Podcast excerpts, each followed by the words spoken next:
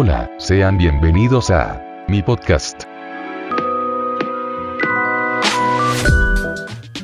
¿Qué onda? ¿Cómo están? Sean bienvenidos a un nuevo capítulo de mi podcast. En el programa de hoy vamos a hablar acerca de doblaje.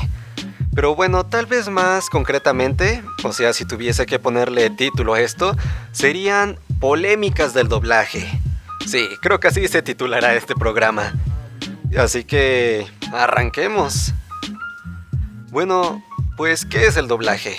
El doblaje básicamente es una técnica de sustitución de voces, ya sea que en la grabación original dichas voces están en muy mala calidad y se ocupa, pues a lo mejor que, sean más nítidas, más claras, o tal vez para una remasterización que se escuche mejor con estándares más modernos, o también para poder, digamos que, regionalizar los productos.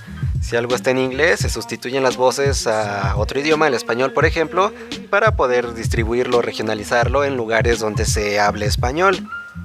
O en contraposición donde no se hable inglés.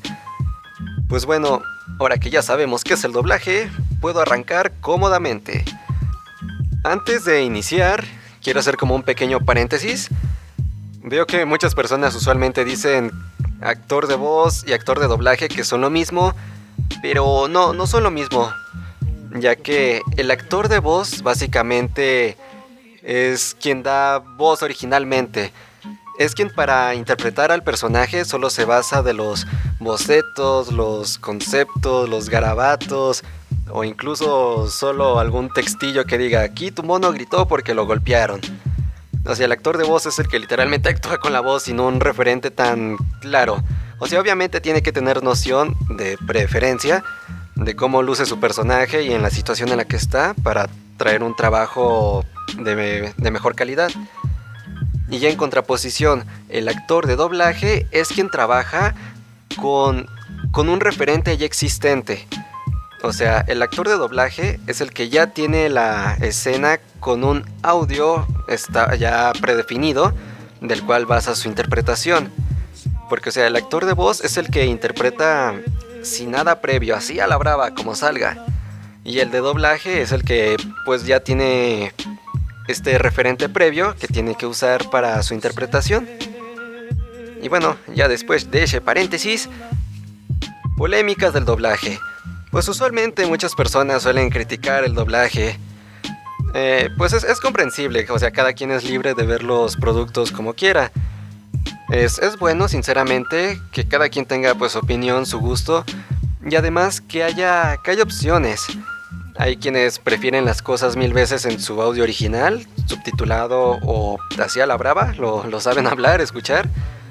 Y pues ya vemos quienes preferimos, o se nos hace más cómodo que el producto sea en un idioma pues ya sumamente conocido.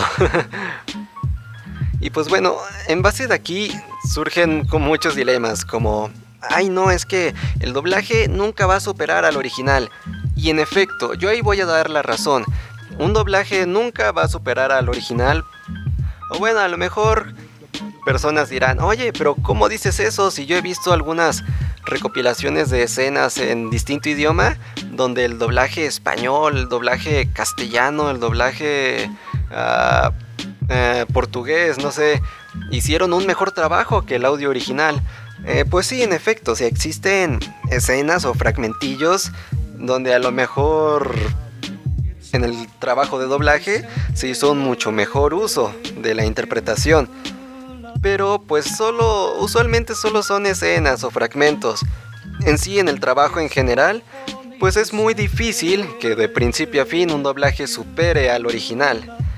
Ahí ya son intervienen distintas cuestiones, por ejemplo, para sacar el audio original donde entran los actores de voz, tienen ahora sí que todo el tiempo del mundo, bueno, no sé si literalmente todo el tiempo del mundo, pero tienen muchísimo tiempo pues para estudiar a su personaje, la situación, incluso ponerse en contacto con el, con el creador para que les dé tips. Como yo cuando creé este mono lo visualizaba con cierto tic, lo visualizo con cierta voz, etcétera, etcétera. Y pues bueno, o sea, los trabajos, eh, los tiempos, perdón, son como más, más accesibles. Sin embargo, en el caso del doblaje, llega el cliente, compra el producto, el audiovisual en cuestión, y es de, ok, esta es la película, esta es la serie, en una semana ya quiero que esté en español, o en inglés, o mandarín, etcétera, el idioma que sea. O sea, los tiempos son mucho más cortos. No, es como con los, con los actores de voz que se pueden preparar y lógicamente hacer uso de su capacitación actoral. Los actores de doblaje también hacen uso de su capacitación, pero se ve un tanto más reducida porque es como que el director los contacta. Oye, tienes un llamado para un proyecto, no sé si puedas venir mañana. Llega el actor y pum, o sea, pues en pantalla hay una escena con un mono que lo más seguro es que el actor ni conozca ni en su vida se haya imaginado que existían. Y es de, pues ahora sí, labor meramente del director, valga la redundancia, dirigirlos. Decirles, oye, pues mira, tú eres este mono, esta es la situación. O ya más específicamente, mira, tu mono tiene estas características, tú eres el, el chusco del grupo, tú eres el enojón del grupo, tú eres el, el alocado del grupo, etc, etc. Y hay que tener algo muy en claro, es que el doblaje nunca se, se inventó, se creó, se fabricó con la intención de, oh, vamos a hacer algo que supere el audio original. El doblaje básicamente nace como una, una estrategia de mercadotecnia para que los productos extranjeros se puedan distribuir más cómodamente por el resto del globo. Porque pues como mencioné anteriormente, no todos hablamos tal o cual idioma. Lógicamente es más cómodo que nos los pasen en nuestra, nuestro idioma natal. Y otra cosa que hay que tener en cuenta es que en varias partes del mundo hay ahora sí que una gran cantidad de la población o bueno, varía la cantidad de población según el lugar, pero existen índices de analfabetismo, o sea, gente que pues no sabe leer, que en el caso de que quieran subtitular un producto, porque pues es muchísimo más barato simplemente subtitularlo, pues no va a entender esa persona y no podrá distribuirse hacia este grupo, hacia estos grupos, dicho producto porque pues si no entiende el audio original y no puede leer el subtítulo que le dé una idea de lo que están hablando los monos, pues obviamente fracasaría fracasaría esa estrategia de distribución.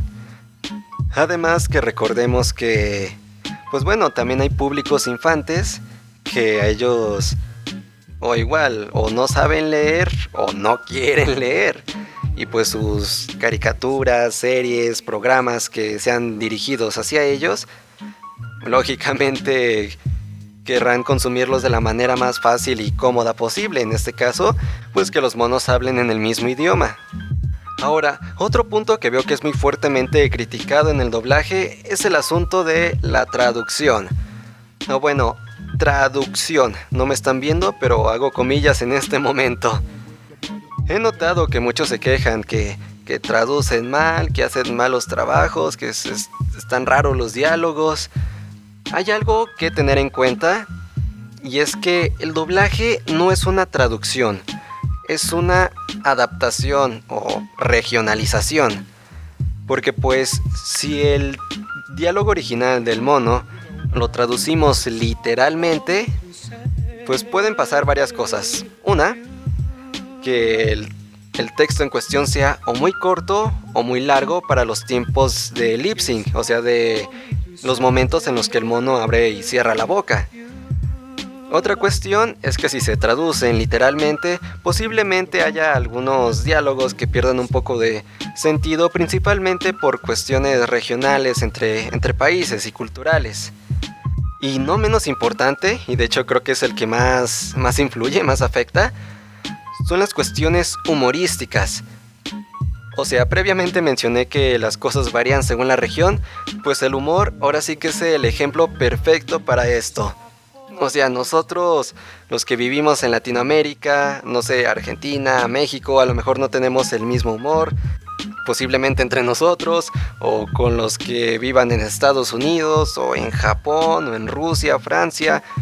Por eso mismo es muy común que en cuestiones humorísticas haya muchas adaptaciones a cosas pues equivalentes o incluso un tanto más desapegadas a la referencia original, pero todo con el afán de que cause el mismo efecto según la región en la que está. Por ejemplo, en México es muy común que cuando se adaptan chistes o cosas humorísticas, se, hagan referencias hacia, hacia mariachis, hacia tacos, no sé, artistas locales, Luis Miguel, eh, etcétera, etcétera, personajes comunes de aquí, Chespirito, por ejemplo. De hecho, me acuerdo de, de la película Deadpool 2, donde en una parte, cuando Cable está interrogando a, Ay, el amigo de, Deadpool, el güero, creo que se llama Whistle, pero no, estoy seguro. Posiblemente lo dije y lo pronuncié mal. Total, esto ya se quedó grabado. Y este, eh, desconozco en el audio original que mencioné, pero en el doblaje al español latino, le comenta este, el amigo de Deadpool, a Cable, le dice algo así como que Ay, yo soy intolerante al dolor, no, soporto el dolor. De hecho, lloré cuando cancelaron Chespirito. o sea, lógicamente esa referencia de Chespirito no está en el audio original y es algo meramente por el lugar donde se está distribuyendo. En este caso, la versión en español y pues Chespirito... Aunque, bueno, personalmente creo que Chespirito es conocido en todo el globo o en varias partes del mundo, pero pues lógicamente aquí en Latinoamérica fue el super boom. Y, hasta la fecha sigue siendo muy popular Chespirito. Ya han sacado varios proyectos como las producciones animadas de sus personajes más famosos y quisieron sacar un intento de cortos de muy muy mala calidad, muy feo, sinceramente a mí no me gustaron. Y pues bueno, básicamente ese fue el tema del programa de hoy. Hablar acerca del doblaje, de sus polémicas y tratar de tratar de ser conciso para que este programa no quede de media hora igual que todos los demás. Así que ya saben, si hay un producto audiovisual, pues no les digo que, que lo vean, que es, que es lo mejor del mundo. Lógicamente no, cada quien tiene sus gustos, pero pues sí sería bueno mínimo conocer cómo es el rollo con, este asunto, cómo se hacen las cosas para, pues no tanto como para que te gusten, pero mínimo para que entiendas los dos lados de la moneda. Porque a veces algunos productos te pueden gustar, otros no. Tiene, tiene que ver por cuestiones como el tiempo, el director, que tanto, que tanto se conoce bien o no el proyecto. E incluso también los trabajos de, de adaptación hay algunas ocasiones donde hacen trabajos muy buenos y hasta se te olvida que el programa está doblado de tan bien que está la adaptación. Y hay otros donde como que simplemente no supieron pues ni qué hacer con el diálogo y lo dejaron súper literal y, y a lo mejor algo que era súper gracioso en su idioma natal, de este lado del charco ni da risa ni, ni, ni, ni nada, no pasa con amor ni gloria. Y pues bueno, espero que les haya gustado el capítulo. Redes sociales, ya saben, si tengo redes sociales, pero pues no quiero que me sigan. Así que nos estamos escuchando. Hasta la próxima. Chao. Todos quieren mi Esto ya se acabó, espero que te haya gustado. Hasta la próxima. Lo quieren solo de imaginarlo ya se viene. Aunque soy feo y las pelotas un poquito a mí me ponen vanidosas. Cuando ve mi grosa bien golosa. Mi gaso dice coco y ella se pone mi gaso viene de México. Es el tote y le gustan las viejitas. Se afrenta su cuello, se mare luego gordito. Ay, nos solemos.